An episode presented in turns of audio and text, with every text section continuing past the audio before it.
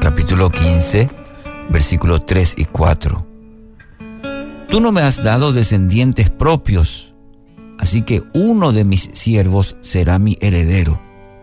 Después el Señor le dijo, no, tu siervo no será tu heredero, porque tendrás un hijo propio. ¿Quién será tu heredero? Este es el diálogo, diríamos, entre Dios que registra Génesis en el capítulo 15. Recordemos que él y su esposa, Saraí, habían recibido la promesa de Dios que tendrían un hijo, ya en una edad avanzada. La promesa era esta, haré de ti una gran nación. Esta era la promesa de Dios para Abraham. Pero parece que la espera se hizo muy larga. Dios le prometió, pero pasó el tiempo y eh, Abraham, como probablemente lo hagamos nosotros, usted y yo, empezó a, a dudar. Parece. Y en este contexto encontramos estas palabras en la que Abraham tenía aproximadamente 85 años. No, habría, no habrá sido fácil para Abraham, para su esposa, Saraí. Pasaron días, pasaron semanas, meses y años y no veían cumplirse la promesa.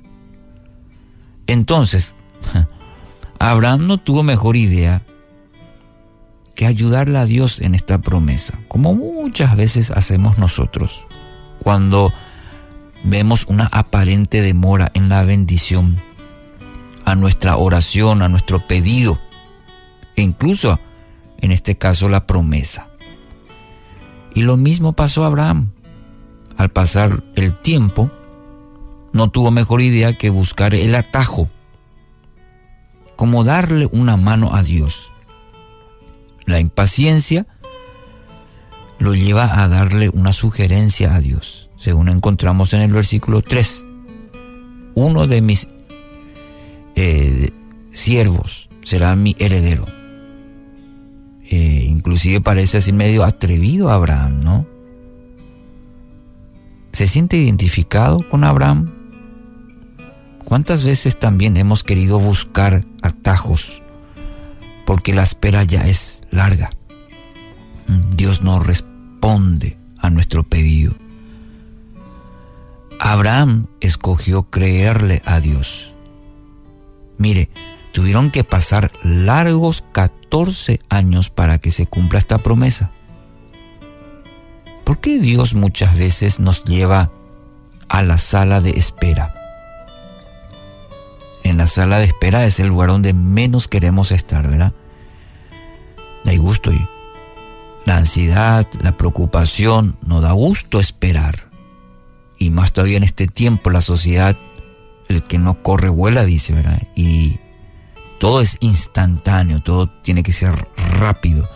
Y a veces lo trasladamos al ámbito espiritual. Oramos y bueno, al acto que al amén ya Dios responda a nuestra oración, Dios cumpla.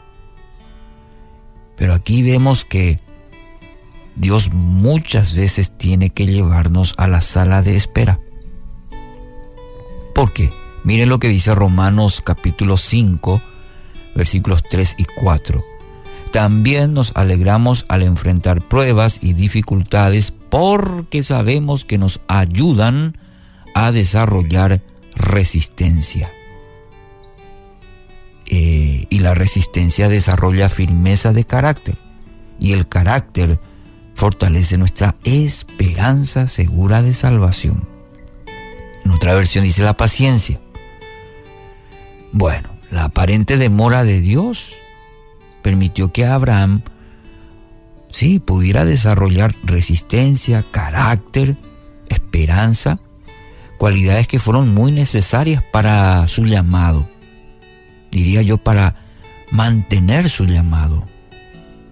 Sin esto hubiese sido muy difícil. Hoy tener a un Abraham con todo lo que logró. Pero Dios también le llevó a la sala de espera para desarrollar carácter, paciencia, esperanza. De la misma manera Dios está trabajando en nuestras vidas, está trabajando en su vida. Y lo tiene que hacer para desarrollar en nosotros, recuerde, paciencia o, o resistencia, carácter y esperanza. Cualidades que son necesarias para nuestra vida, para el propósito que Dios tiene.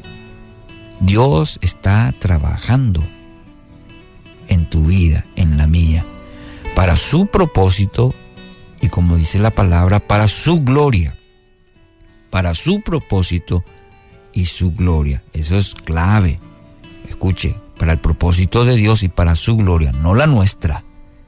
Porque si no vamos a ir de contramano a lo que Dios quiere para nuestra vida. Siempre debe ser para su propósito y para su gloria.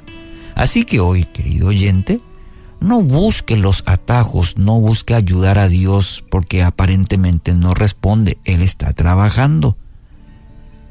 Decida perseverar, resistir, porque fiel, dice la palabra, es quien hizo la promesa. Así que hoy pueda seguir confiando plenamente en Dios.